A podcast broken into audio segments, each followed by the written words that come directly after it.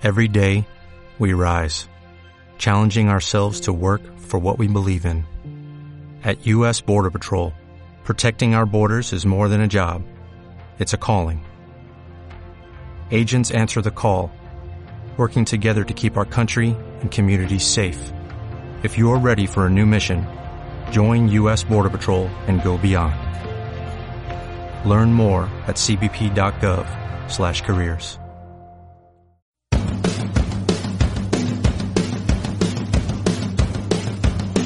Ingrávidos con Juanjo López.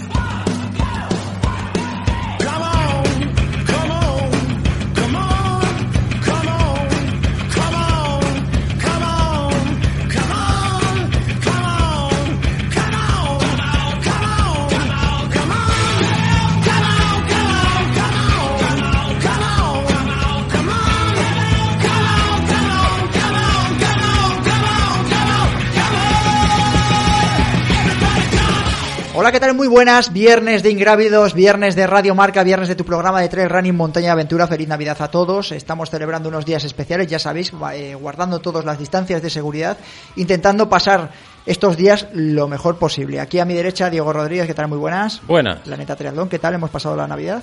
Nochebuena. Bueno, tranquilita. Tranquila en casa, ¿no? 25 en casa. Bueno, sí, seguro.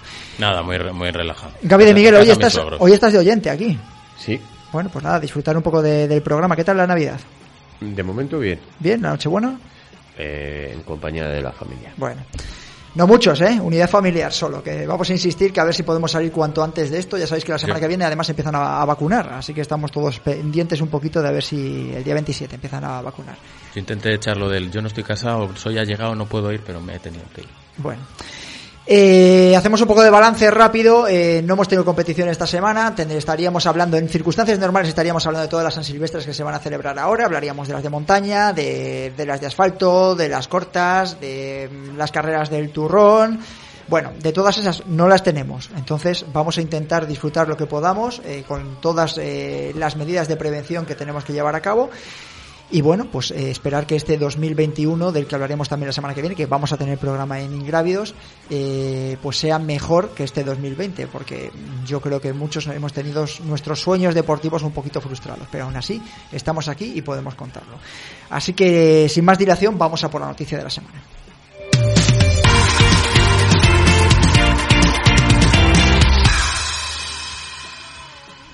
La noticia de la semana la leemos en nuestro portal de referencia marca.com barra aventura. La Spartan Race se cancela por decisión sanitaria conocida solo 24 horas antes. Ha pasado también en Granada esta semana. Esta noticia es de hace 7-8 días. Eh, vamos a hablar con el organizador de Spartan, Spartan Race en España, Ángel Sanz. Eh, pero también ha pasado en Granada esta semana. No ha sido en este caso eh, la Spartan Race. Bueno, voy a leer un poquito la noticia de marca.com.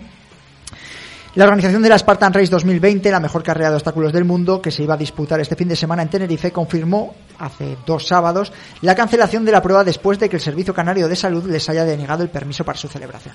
Esto, en el caso de sanidad en la Spartan Race, nos lo va a contar además ahora su director. En el caso de la prueba de Granada, con mucha gente también en Granada de no muy lejos, en el caso de Tenerife yo creo que es un poquito más sangrante porque la gente se desplaza de la península a, a la isla.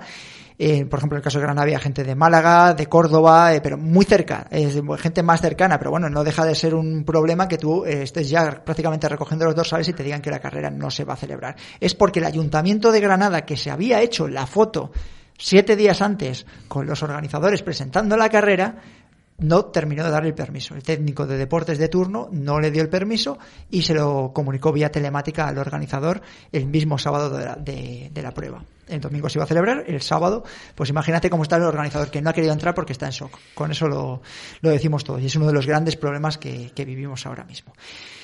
Vamos a escuchar la primera pista del Trail Kit de Dani Sanabria y vamos con nuestro primer invitado.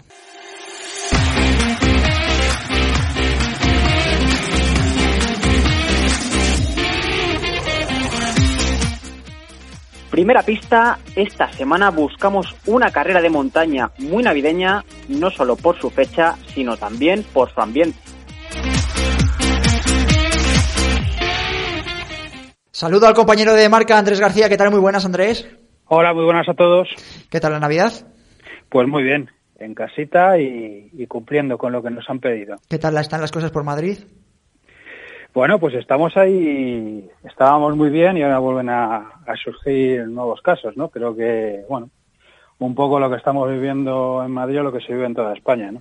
Esto es un- una montaña rusa de estar arriba y abajo y creo que con la sensación de que todavía nos queda un camino por andar, ¿no? Para llegar a superar esto, pero con la esperanza de que creo que hemos pasado más de lo que nos queda. Es decir, que el camino ya debemos de estar en, en los últimos kilómetros. En los últimos kilómetros o que empiezan otra vez a ser de subida, que es el problema. Que dices, esa montaña rusa llevamos desde marzo, aunque no será subida igual que la que vivimos en abril, pero bueno, a ver si... Espere- Esperemos que sea el último, el último tramo de desnivel, ¿no? Sí, los, los dos últimos kilómetros de la carrera, como dicen todo el mundo. dos kilómetros te quedan. Ángel Sal, director de Spartan Race España, ¿qué tal? Muy buenas. Muy buenas, ¿qué tal todos? Bueno, pues aquí ya ves, sobreviviendo lo que podemos, celebrando un poquito la Navidad eh, en, en los micrófonos y hablando de lo que nos gusta, que son las carreras. Nos gustaría poder estar hablando de que la Spartan Race, como hemos dicho en la introducción en marca.com, una de las mejores carreras de Europa de, de obstáculos, se hubiese celebrado en Tenerife, pero hemos visto que no. Ah, sí, sí, eh, joder, si, si el de Granada estaba en shock, no te imaginas cómo estamos nosotros. A ver, parecido. a ver qué ha pasado, porque nosotros, yo siempre me apetece hablar con vosotros. El organizador de Granada no ha querido entrar porque decía que, dice, mira, es que no, no lo he superado aún. Es verdad que tiene, ha tenido menos tiempo para asimilar lo que, que tú, que es una carrera mucho más pequeñita y demás. A nosotros nos llegan normalmente las críticas de los corredores. Buah, es que mira esta carrera que se ha suspendido, mira esto lo que ha pasado y tal. Y queremos, en esta situación queremos tener empatía con todas las partes. Entonces he dicho, bueno, vamos a llamar a Ángel y que nos cuente qué es lo que le ha sucedido a Esparta en este año. Pues bueno, pues eh, en este caso concretamente de Tenerife, y luego si quieres hablamos de la temporada, Sí. eh, pues bueno, pues la verdad es que ha sido un poco dramático porque, porque bueno, nosotros ya hemos hecho una carrera en pandemia, lo hicimos en Andorra en septiembre, eh, y sabemos perfectamente qué es lo que implica, sabemos lo, lo que, lo que se necesitaba, conocemos las normas, conocemos todo perfectamente. Entonces, pues mira, una de las razones por las que íbamos allí, entre otras cosas, es porque nuestra, nuestra carrera ofrecía todas las garantías. Y así se lo hicimos saber eh, a todos los estamentos eh, implicados en esto, eh, especialmente a Sanidad, eh, que aunque ellos decían que se lo tenemos que decir 15 días antes, nosotros lo dijimos mm, casi un mes con un mes de antelación. Y por lo que implicaba, por al final teníamos que embarcar todos los obstáculos desde Barcelona, eh, que salían el 23 de noviembre, eh, y nosotros estuvimos en contacto, nos pidieron un protocolo eh, que mandamos, eh, un protocolo de, prevención de contagios, un plan de autoprotección, todo esto lo tenían. Eh, y, y bueno, pues eh, nuestra opinión personal creo que no lo trabajaron lo suficiente eh, y no tenían, mm, no, no tenían la, la conciencia de lo que implicaba. Y bueno, pues nosotros fuimos preguntando, ellos nos fueron contestando. Eh, el día 30 incluso, ellos nos, nos, nos pidieron más información que sorprendentemente, yo cre- debíamos haber sospechado en ese momento, ¿no? Pero El día 30, ¿cuánto cuando- quedaba para la carrera? quedaban dos semanas. El día 12 era la primera carrera, eh, o sea, era el primer día. El día 30 nos piden información que resulta que nosotros ya la habíamos enviado. Eh, o sea, bueno, pues yo creo que un despropósito, la verdad. Yo, sí, por tener un poco de empatía con Sanidad, yo creo que Sanidad eh, le está cayendo un poco todo el marrón, eh, porque diciendo, bueno, que lo que Sanidad diga, ¿no? Y Sanidad no está preparada para, para tomar todas las decisiones eh, de lo que implica, de las implicaciones sanitarias que tienen todas las cosas. Quizás le tenían que haber dado más recursos o no sé, o, o- simplemente no ponerles en medio, ¿no? Pero, pero bueno, Sanidad eh, pedía por cosas que nosotros ya le hemos enviado y, y bueno, pues nosotros seguíamos y teníamos todos nuestros nuestros OKs con todo el mundo, con, con el Cabildo, con, con, el, con, con Costas, con, con Aguas, con el Ayuntamiento de Puerto de la Cruz, con todo el mundo, pero claro, eh, pendiente de este, de este último OK de sanidad, bueno, pues que, que nosotros habíamos, o sea, nosotros tenía, teníamos, le habíamos puesto encima de la mesa todo lo que ellos nos, nos pedían y todo lo que ellos necesitaban. Y de repente, eh, un silencio brutal eh, antes de la antes de la carrera y el viernes por la mañana eh, sin molestar en llamarnos, sin molestarse en decir, oye, estos ajustes, necesitamos estos ajustes, oye, nos preocupa esto. No, no, no. De repente dicen que, que el evento, no sé, que, que, que desestimaban la, el, el permiso sanitario. Nos quedamos... 48 nos horas quedamos antes, ¿no? De la prueba. El día, No, no, 48 no, o sea, no llegaba ni 24 horas. Era el viernes por la mañana y la carrera era el sábado. El la sábado. mañana. La, carrera, la carrera salía a las 7 y media de la mañana. Y nos dicen esto en base además a una normativa eh, anterior, o sea, una normativa de, de, de, de- de eventos mm, multitudinarios, no específicamente de eventos deportivos, que además ya prevalecía desde, desde, desde diciembre, ¿no? Eh, o sea, un despropósito de resolución que nosotros, nosotros inmediatamente eh, presentamos un recurso porque no tenía ni pies ni cabeza lo que están alzada, ¿no? y ahí, sí, un recurso de alzada y, y, y además muy, muy, muy argumentado, eh, muy, muy sólido, eh, y la verdad es que no había ninguna manera de, de tumbar el recurso de alzada. Lo que pasa es que el consejero, en este caso, el señor Blas Trujillo, eh, el consejero de, de Sanidad, pues no, no, no entendió que él tenía que actuar al respecto.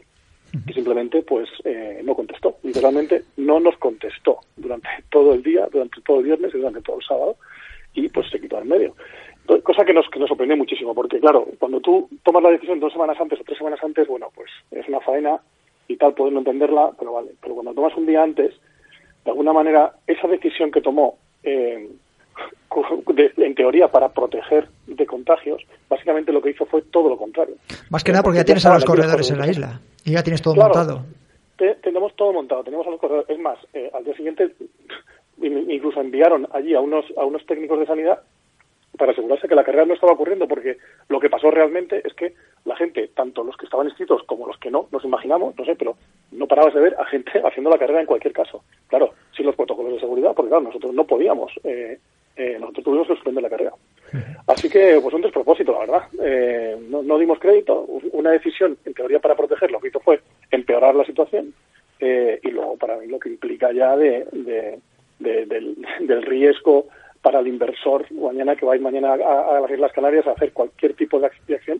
Eh, pero, macho, es que no, no me fío de nadie. ¿no? Eh, y eso es A ver, poco lo que pasó. a ver, a ver, que tiene, que tiene pregunta Diego. Diego Rodríguez para, para Ángel, a ver. Hola Ángel, soy Diego Diego, de, Rodríguez Hola, de- Diego. de Planeta Triatlón. Yo tengo, la verdad es que tengo bastantes preguntas.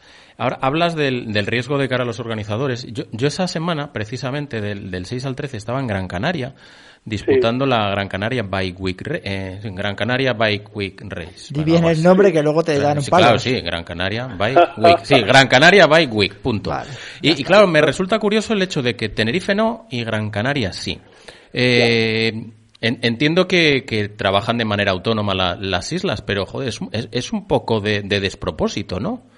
Sí, sí, sí. ¿Sabes qué pasa? Que la, la- bueno, sanidad está, las competencias están, la- al- están transferidas al, en este caso a la comunidad al gobierno canario, pero Sí. es que luego ya sabes que tienen los cabildos. Sí. Entonces, el, el, el- el presidente del gobierno canario, dos semanas antes, eh, impuso unas medidas más restrictivas para la isla de Tenerife, pero no para las otras.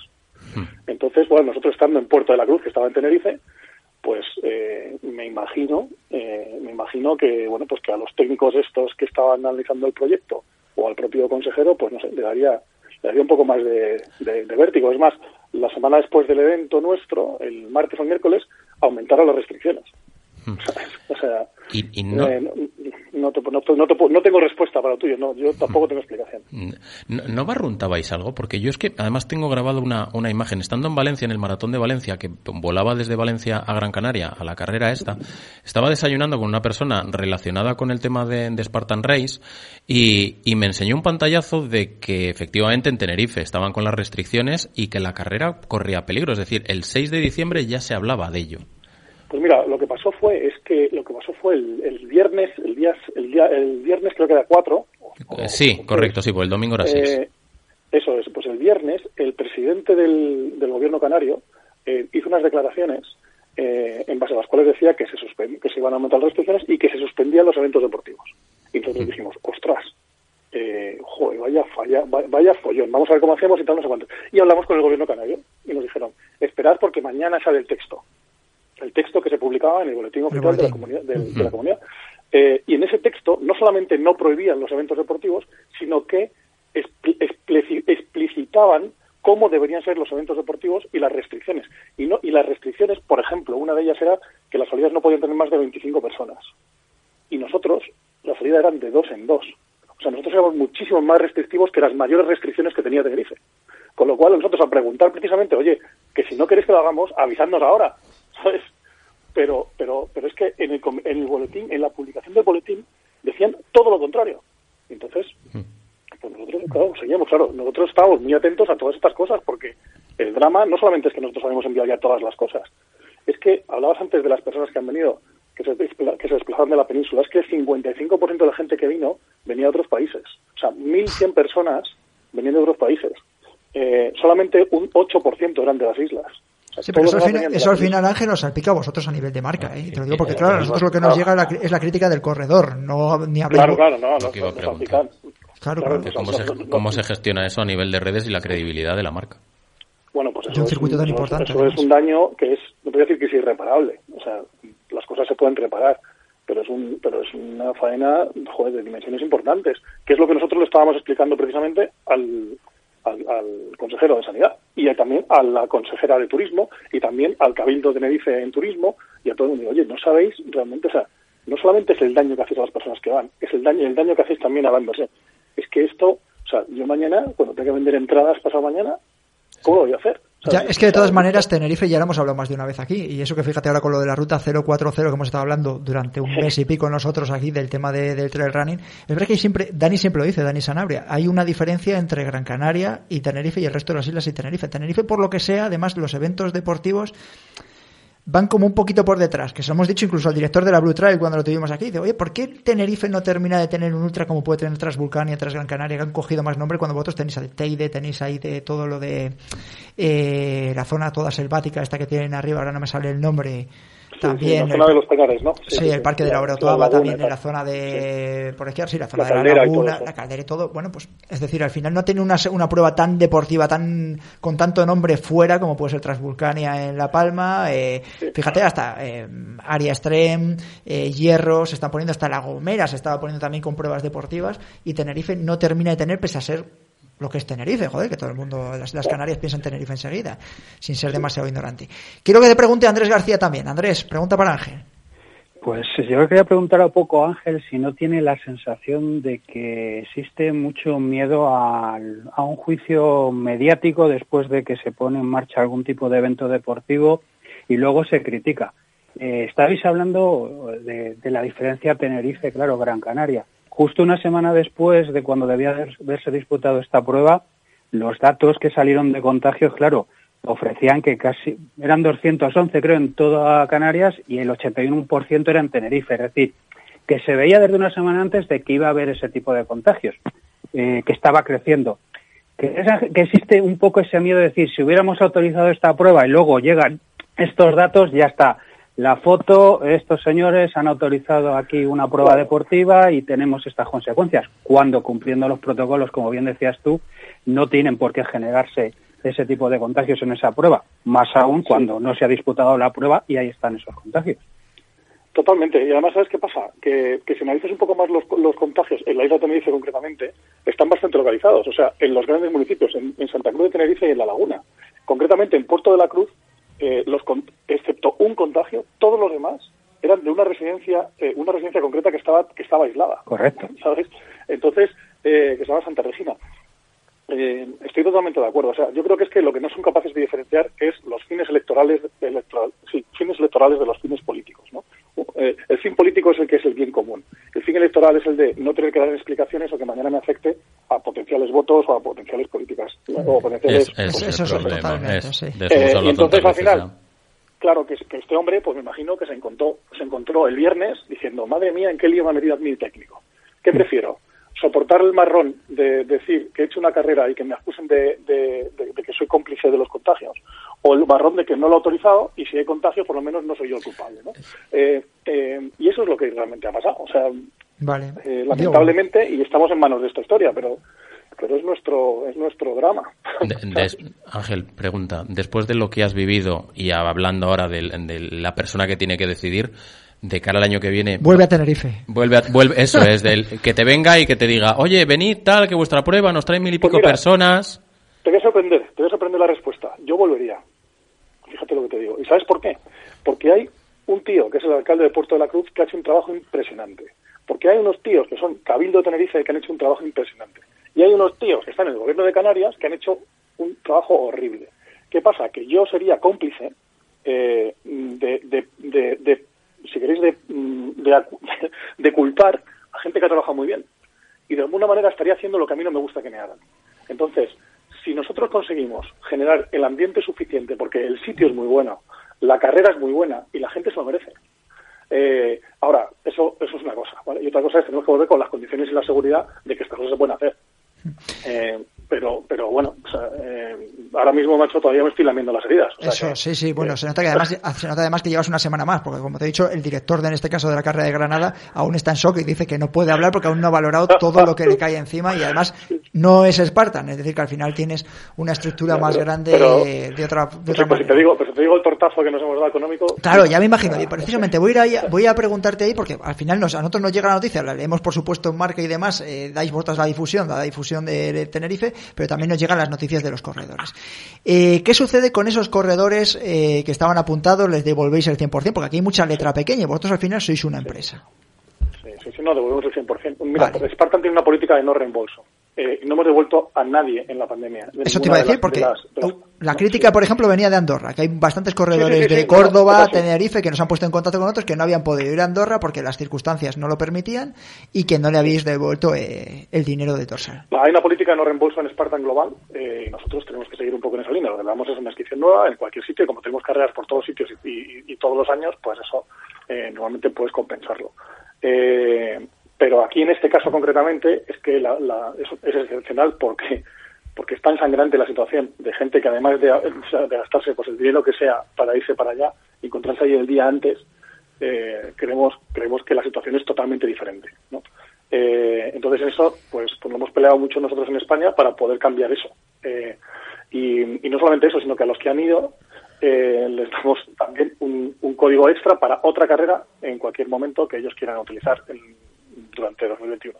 Es decir, le devolvéis el dinero, de, en este caso de Tenerife, le devolvéis el dinero. El dinero de Tenerife más una, más, un, más una entrada más, una, inscripción más en cualquier carrera que ellos quieran. Y a las personas, por ejemplo, que hay, lo que decía, los dos casos que yo conozco, Tenerife y Córdoba, corredores que iban a ir a Andorra, no pudieron ir por el tema del confinamiento, a esos les disteis la posibilidad de coger, de ir a otra carrera. De, ir a otra carrera, exactamente. No, no había reembolso aunque fuese en otro periodo, que es lo que ellos decían, que en otro periodo que al final tienen que pagar 50, 100 euros más porque era otro periodo o algo así, ¿no? Bueno, es que eh, inicialmente lo que pasó ahí es que había una, la política era que, como hay unos gastos de gestión que no son de Spartan, eh, y, y, además los gastos de pagar la licencia Spartan, es un dinero que nosotros no teníamos en cualquier caso.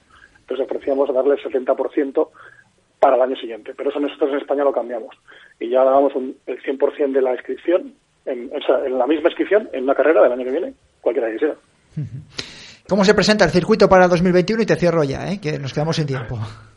Pues nada, pues el circuito yo creo que vamos a ser prudentes en la primera mitad del año. Nosotros tenemos todavía la carrera de Mallorca eh, prevista para marzo eh, y estamos hablando con las autoridades un poco para ver la real, no, no, no, tanto por nosotros, sino por ellos. O sea, si quieren o no quieren hacer algo así.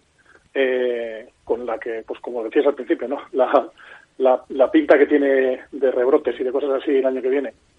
Entonces, aparte de Mallorca, tenemos Andorra ya a principio de junio, que esa, bueno, como ya lo hicimos este año, pues eh, esa es la que más segura, eh, más segura, más seguridad tiene, porque con pandemia o sin pandemia parece que la vamos a poder hacer. y, y luego, pues eh, tenemos prevista una en Madrid, tenemos prevista otra en, bueno, si todo va bien en Tenerife para el año que viene, y luego nos queda Córdoba, que la tenemos prevista para, para noviembre y, ya está, porque a Barcelona la tenemos un poco en, espera. Porque si cambiamos Madrid, que lo que queremos es pasarla eh, a octubre, eh, pues entonces Barcelona tendría que, tendría que cambiar. Perfecto, Ángel, Ángel Sanz, muchas gracias por haber estado en Ingrávidos, bien explicado, queríamos saber qué había sucedido con Spartan este año, qué había pasado con Tenerife y yo creo que ha quedado bastante claro. Gracias Ángel, gracias por haber estado en Radio Marca. Feliz Navidad a todos. Igualmente, feliz Navidad, hasta luego. Chao, chao. Eh, vamos un momento de la publicidad y volvemos. Y vamos con la sección de Diego Rodríguez, que lo echábamos de menos. Yo creo que llevamos casi mes y medio sin tringrávidos, Diego. No, un, un, mesecito. Bueno. Un mesecito. Sí, hablamos de las bicicletas, ¿no? Recomendaciones para, para, navidades de bicicletas, para empezar, etcétera, Eso etcétera. es, primera bicicleta. Ahí, ¿no? Sí. Vale. Ahí, para los que se están viendo en YouTube, que estoy señalando donde va a aparecer el vídeo anterior de, Diego Rodríguez. Va cogiendo formas, ¿eh? está, Gonzalo mirando también aquí como si hubiese pasado un ángel. eh, pista de trail de Dani Sanabria y empezamos con Diego.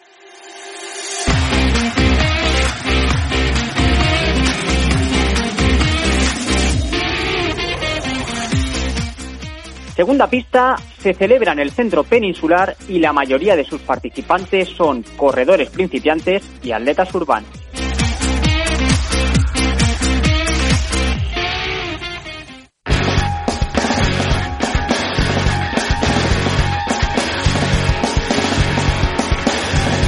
Tringrávidos con Diego Rodríguez.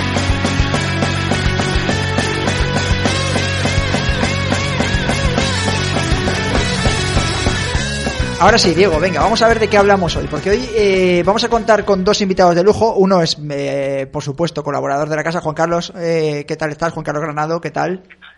Bien, bien, ya poquito a poco viendo el final del túnel. Buah, dice Gonzalo que cómo se te escucha. Está, que dice, no tengo ni que ajustar los controles hoy desde casa. Es como si estuvieses aquí. Te ha sustituido Gaby de Miguel, pero es como si estuvieses aquí tú también. Eh, y Juan Rodríguez, Juan, eh, profesional de la educación física, no te voy a poner eh, todo lo que estás haciendo, estudio con potenciómetros en la Universidad de, de León, de CAFAT, miembro de la Federación de Deportes de Montaña y Escalada de Castilla y León, de Fede Mestil. ¿Qué tal, Juan? Muy buenas, buenas tardes. Encantado de hablar con vosotros. Bueno, te hemos visto en Ultrasanabre que estabas ahí con los potenciómetros detrás de los corredores, así que me imagino Sí, que ya tendremos alguna valoración que podemos hacer, ¿no? Andaba por ahí persiguiéndole. Sí, ya tenemos algunos resultados preliminares. Bueno, y bien, ¿no? Bien, muy bien. Está siendo una experiencia muy chula. Estamos aprendiendo mucho. Vale, pues de eso se trata y bueno, y que luego podamos aplicarlo los que somos corredores, exactamente igual que Eso tú. Eso es, exacto. Diego, ¿con qué empezamos? A ver. Yo, yo con un disclaimer, o sea, que un glomero venga a hablar de potenciómetros teniendo aquí a dos expertos del tema, me estoy un poquito acojonado. Bueno, pero, ver. Bueno. Em, potenciómetros. Si estuviese aquí Juan P. Vázquez, mi, mi compi en el canal de YouTube de Planeta Triatlón, diría que la inversión más importante que puede hacer un ciclista es el potenciómetro. Sí. Porque básicamente va a ser el que más te ayude a tener unos entrenamientos fiables. Dicho esto, eh, y esto supongo que Juan Carlos me aplaudirá con las manos llenas, de nada te sirve un potenciómetro si no tienes a alguien que sepa leer esos datos del potenciómetro. Es del, porque además es que hay mucha gente que se compra el potenciómetro, sea de la clase que sea, ahora veremos los tipos si queréis. Y Estamos hablando de momento de potenciómetros de bicicleta. por ahora hablo solo de bicicletas. Eso es. Luego hablamos de, del potenciómetro de pie, que es lo que se está poniendo de moda en los dos últimos años, yo creo. Eh, Juan, con la entrada de Street, yo creo, ¿no? Eso es, a raíz de, de, este, de esta marca, de la popularización de esta marca, pues cada vez se ven más aparatitos en los cordones de las zapatillas. Pues bueno, pues por, por ahora ciclismo. Eh, la gente se gasta los 500, 600, 1000 pavos que cuesta un potenciómetro, eh, lo utiliza y vuelve a casa súper feliz. Ay, mira, he llegado a 420 vatios, he hecho una media de 180 hasta el sábado que viene. Al sábado siguiente, ay, mira, 182. Ya al- y no analiza los datos, que al fin y al cabo es lo importante. Yo creo que la ventaja competitiva del potenciómetro versus el pulso es que la fiabilidad de los datos del potenciómetro o la instantaneidad de los datos del potenciómetro son mucho mejores que los del pulso. Eh, ahora Juan Carlos y, Juan que hablen si quieren de, la importancia de, de lo que es el dato del, del vatio. Pero mi recomendación es, si te compras un potenciómetro, ten un entrenador que sepa de vatios o empápate tú de tema de vatios, porque si no es como el que tiene un jarrón en casa. Eh, voy a dejar al, invitado, a Juan Rodríguez, invitado de hoy de, de Ingrávidos. Eh, además, hoy el día de Navidad. eh, vamos a ser eh, condescendientes contigo. Cuéntanos un poquito. eh, es verdad que ha empezado la marca esta, Strip, que creo que se llama, ¿no? Como has dicho tú. ¿Acabado dónde? Strip terminado en, en D. Eh, ¿Qué son las conclusiones que habéis empezado a sacar? ¿Qué uso se le puede dar para el corredor de, de montaña o de trail running? Bueno, mm, eso, pri- pri- primero, si me permites un Sí. pequeño inciso, eh, a raíz de lo que acabáis de hablar, me parece algo súper, súper interesante y algo que hay que remarcar. Eh, hay una frase por ahí que dice que no todo lo que se puede contar cuenta. Y es muy importante muchas veces y, y hoy en día cada vez más nos perdemos en el dato y es fundamental saber interpretarlo. Entonces, bueno, partiendo de esa base... Empiezas bien, Juan, ¿eh? Empiezas bien, te han aplaudido todo. Está Juan Carlos en casa sin que no lo estoy viendo y está moviendo la cabeza así, asintiendo con, con su gato ahí. Y está diciendo, bien, bien, y Diego aquí también. Continúa. Bueno, bueno. Pues eso se trata. Que una vez mm, dicho esto, que quede muy, muy claro, eh, sí que es cierto que en el mundo de las carreras por montaña, especialmente, también en las carreras en ruta, pero especialmente en las carreras por montaña, se está viviendo una revolución durante los últimos mm, cuatro o cinco años que empiezan a popularizarse este tipo de dispositivos. Eh, como habéis dicho, los más famosos son los de la marca estadounidense Stride o Stride, o cada uno como lo quiera, como lo quiera pronunciar. Lo que ocurre es que mm, están en una fase de desarrollo, están muy avanzados, pero aún hay algunos matices que no terminan de, perfilar. Entonces, mm, tenemos que ser muy cautos con cómo utilizamos este tipo de dispositivos y qué aplicaciones podemos sacar de ellos y qué aplicaciones no. Así como en el ciclismo los potenciómetros están ya hoy muy, muy, muy desarrollados y sabemos que son válidos y que son fiables, en las carreras por montaña y en el running aún, eh, aún no son de todo válidos o no son de todo fiables. Lo que sí que está claro, y por eso se han popularizado tanto, es que la potencia como variable física sí que es muy interesante de cara a ser aplicada para, el entrenamiento. Entonces la tendencia yo creo que tiene que ser que sigan creciendo y que sigan mejorando. Entonces el valor en el que nos tendríamos que fijar es la potencia, que además es lo que ya hay determinados relojes, que yo alguna vez se lo he preguntado a, Juan Carlos. Claro, sí, sí. Eh, eh, a Juan Carlos le he dicho, oye, eh, yo paso el entrenamiento a Strava o lo que sea, sí, me está diciendo Diego que sí, que claro, que tiene poca validez y te sale el, número de vatios que tú has movido y la potencia que has hecho durante tu entrenamiento subiendo o bajando, ¿no? Entonces, Juan Carlos, esos datos, ¿qué fiabilidad le podemos dar a esos datos cuando no estamos llevando ningún tipo de potenciómetro?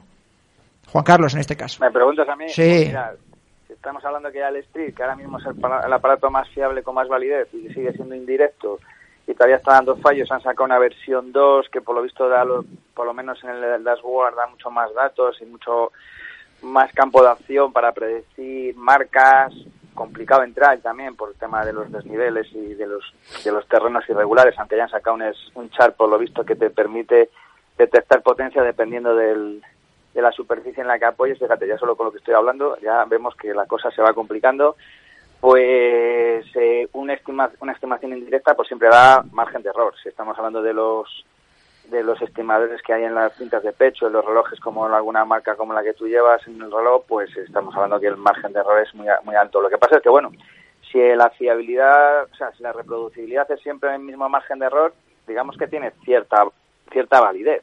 Claro, sí, la que tú interpretes, sí, la de, sí. O sea, no, no la que interpretes, quiere decir que si el margen de error es siempre el mismo, eh, por lo menos sabes que te está dando el mismo fallo y en tu caso, pues te puede servir como una estimación indirecta para andar por casa. Pero claro, ya si estamos hablando para predecir eh, entrenamientos, rendimientos y para que te hagas una idea, en los trials de, de, USA para los Juegos Olímpicos de Tokio que no se han celebrado, se le estimó lo que podía hacer aproximadamente Galen Rapp en el, maratón de los Trials, una competición táctica con 1.500 metros de desnivel acumulado y le dio un margen de error de 10 segundos con la marca final. O sea, que están empezando a afinar mucho incluso en, en, carrera, pero bueno, no tiene nada que ver todavía con, con, lo que se hace en bicicleta, pero bueno, estamos todos ahí ya un poco engorilados con los con los street. Y bueno, por ejemplo, Choje llevaba dos street el día de sus dos horas. Ha, cambiado de marca, ahora es Run no sé cuánto. Pero esa, esa, correcto, que es más caro que el street. Sí, sí, sí, pero bueno. Runscribe lo que tiene es que lo mide con dos dispositivos, por eso quizás llevaría uno, uno en cada pie. Pero bueno, los últimos artículos que han sacado hablan de que Stride es aún más fiable que Runscribe. Y el precio, el precio de, por ejemplo, comprar, comprar un aparatito, es decir, yo mañana quiero, pues esto se pone en los cordones, ¿no, Juan? 200 y Sí, eso es, se con el, el cordón de abajo, en los dos cordones más, más cerca de los dedos de los pies. Y de precio, la verdad es que como la dinámica, la dinámica de funcionamiento es completamente distinta a los de ciclismo, eh, son mucho más sencillos en el funcionamiento, pues el precio también es más bajo. Stride me parece que está en torno a 200 euros y Run Stride debe andar por ahí. Bueno, en ciclismo el potenciómetro de Biela, pues que se puede 250 euros o algo así. Eh, son los más baratos y pueden un pelín más todavía. Todavía falta para, para homogenizar un poco y que sean accesibles para todo el mundo. 300. Los de Biela, los más baratos. Eh, ¿Qué querías decir? Yo quería decir una acotación sobre los, los relojes que no tienen en cuenta el viento. Entonces, en la medida en que no te tienen en cuenta la fuerza que te ejerce el viento en contra, los datos quedan completamente invalidados. ¿Pero eso también pasará en, el de, en los de pie o no? No, porque en los de pie, en los de pie tú estás haciendo la, presión hacia abajo. Mm. Vale, vale, no, en, el caso de, en el caso de Stride, si me permitís eh, de un segundo, hay dos modelos. El último modelo incorpora un sensor de densidad del aire. Ah, Entonces, con la última versión de Stride también se tienen en cuenta los datos eh, la potencia añadida que hay que hacer para vencer la resistencia del aire. Vale, yo estoy en casa. Yo siempre digo, siempre voy al, al, corredor que nos está viendo, nos está escuchando y quiere saber para qué aplicación este. Vale, esto está muy bien. Lo vemos que está una versión un poco más beta que lo que puede ser en el ciclismo y que va a estar, pero está desarrollándose y ya estamos viendo que por ahí pueden ir los tiros en los próximos 5 o 10 años, el que todos los corredores llevemos nuestro potenciómetro en, en las zapatillas. Eh, ¿Qué conclusiones o qué es lo que tendríamos que estar mirando, Juan? Es decir, yo quiero llevar, eh, ¿por qué me tengo que comprar un potenciómetro? ¿O qué me puede servir para mejorar? ¿O qué estadística puedo mirar? ¿Qué, es lo que necesito? Vale, vamos a, lo que más se puede interesar igual a los corredores. Em, nosotros en la tesis estamos intentando analizar qué ocurre dentro de las carreras por montaña. Y creo que esa es la principal utilidad que tiene en nuestro contexto los potenciómetros. Lo que estamos intentando investigar es eh, cómo se produce el reparto de intensidad a lo largo de la competición, siendo la intensidad un sinónimo de la potencia. Entonces, analizando cómo se produce la potencia, cómo varía a lo largo de la carrera, pues nos damos cuenta de cómo se reparte la intensidad. Y aunque los resultados que tenemos aún son preliminares, eh, todo parece indicar que hay muchos matices en las carreras por montaña que quizás se nos estaban escapando en, nuestra, en nuestra manera de entenderlo. Y estos matices eh, vienen a ser que la intensidad en las carreras por montaña es mucho más variable que en, en otro tipo de competiciones, por ejemplo. Es decir, tenemos momentos en los que la potencia es muy grande y otros momentos donde es muy baja. Hay grandes picos y grandes valles de potencia a lo largo de la competición. ¿En qué coincide, Juan? Perdona que te interrumpa. ¿En qué coincide? No, es decir, ¿cuándo, coincide, ¿cuándo precisamente se da una intensidad muy alta y cuándo se da muy baja? Porque a lo mejor alguien puede pensar que, oye, pues la potencia muy baja se da cuando estás subiendo y la potencia muy alta cuando sube, cuando bajas. Sí, pues eh, en realidad lo que estamos viendo, y de esto tenemos todavía menos información, es que no sigue un patrón regular. Y esto nos puede indicar que quizás el, parámetro que se utiliza para, o el, factor determinante a la hora de saber si en un momento se produce más o menos potencia, sea la situación de carrera, es decir, la relación con los compañeros y con los rivales. Pero sobre esto aún no tenemos, no tenemos demasiada información. Pero el, el hecho de que la intensidad sea muy variable a lo largo de la competición implica que a lo mejor los deportistas deberían entrenar para esa intensidad, porque entrenar intenso ya no es un medio para conseguir un ritmo crucero muy grande, que es lo que podíamos pensar que debíamos hacer, sino que ahora ya entrenar intenso es un fin en sí mismo, porque la competición exige de esa intensidad. Y entonces esa intensidad, eh, que muchas veces se da para duraciones de tiempo súper breves, estamos hablando de duraciones entre 5 segundos y medio minuto, pues no se puede cuantificar o controlar por otro medio que no sea la potencia, porque el pulso no refleja estos grandes apretones muy cortitos. Entonces, la, utilidad de la potencia para la gente de, de día a día puede ser esa, precisamente. El analizar y cuantificar sus esfuerzos de mayor intensidad para ver cómo los pueden traducir posteriormente en las competiciones. Voy a darle ahora la palabra a Juan Carlos, pero digo, ¿qué querías decir? Que básicamente eh, entrenamientos de series son súper útiles el potenciómetro. Básicamente por lo que explica Juan, que el pulso en 5 segundos no te da esas variaciones y tú la potencia cambias de una zancada a otra y te avisa del dato. Eh, Juan Carlos, habéis tenido además una formación eh, la pasada semana con respecto a esto del tema de los potenciómetros. ¿Qué conclusiones o por dónde creéis que pueden ir los tiros? Eh, ya Juan nos ha dado pues esa tesis que está haciendo con la Universidad de León. ¿Qué, puedes contar? Bueno, pues bueno, es una sería digamos una redundancia ya en lo que yo suelo transmitir a los oyentes y bueno, siempre que me dan la oportunidad que al final hay que hacer un trabajo de intensidad, porque al final las partes más importantes en las cuales se decide una carrera, tanto los que van a ganar como los que van a intentar mejorar sus prestaciones con respecto a los rivales más cercanos o a sus referencias de otros años, es que para mejorar hay que trabajar intensidad, es decir, de nada vale ir al monte a correr sin más y a disfrutar de él de una manera muy demasiado eh, anárquica. Entonces, en el momento que tú te plantees mejorar, y quieras mejorar tu rendimiento, te tienes que dedicar a trabajar intensidades que son las que te van a dar unas prestaciones más altas a el nivel que sea. Es decir, que hay que dejarse de, gente a campo a hacerse fotos y hacerse selfies. Pues eso, Diego, otra semana parando palos. ¿Cómo te gusta meter la cuña y luego tenemos que salir a, cubrir? Pues de eh, grabar con la GoPro ya ni hablamos. Bueno, no, de la GoPro este que me la está pidiendo aquí a mi izquierda para llevársela esta semana a hacer el, el chariflay por ahí, pues bueno. Eh, ¿qué eh, os iba a decir otra cosa. A ver, eh, recomendación. las caras de Gaby de Miguel. Sí, las caras de Gaby de Miguel. ¿Qué suerte tienen los de YouTube? Los de YouTube que se pueden pasar. A nosotros no, ni nos van a mirar, van a estar mirando todo el rato. Dice, a ver cómo reacciona Gaby, que es el público general que podemos tener. Eh, conclusiones eh, a los dos. compramos un potenciómetro, corredor medio. Juan. Si tienes a alguien que sepa interpretar esos datos y estás comprometido con mejorar tu rendimiento, sí. Si no, eh, no vas a poder sacar ya todo el partido que tienes. Perfecto, así me gusta, corto y conciso, como son los, de, con los de Miranda, así da gusto. eh, Juan Carlos.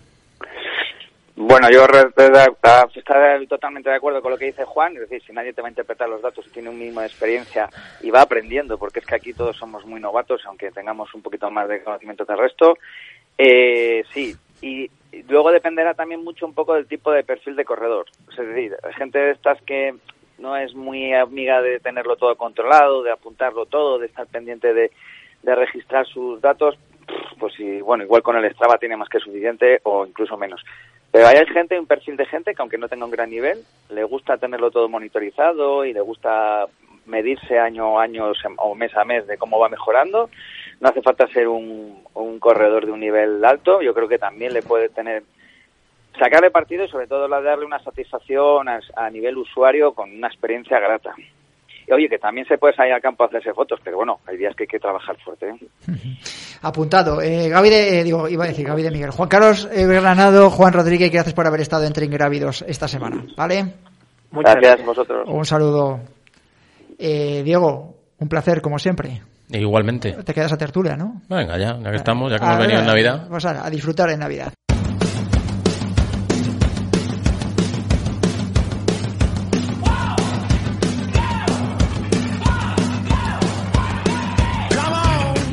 Y esto ha sido todo en Ingrávidos en unas fechas muy especiales. Gracias por haber estado con nosotros un viernes más. Ya sabéis que no descansamos aquí a partir de las siete y media todos los viernes en el 101.5 de la FM. También nos podéis escuchar en el podcast, en iTunes, en iVoox, en Spotify y también en YouTube y en la app de Radio Marca. Buenos días y felices fiestas.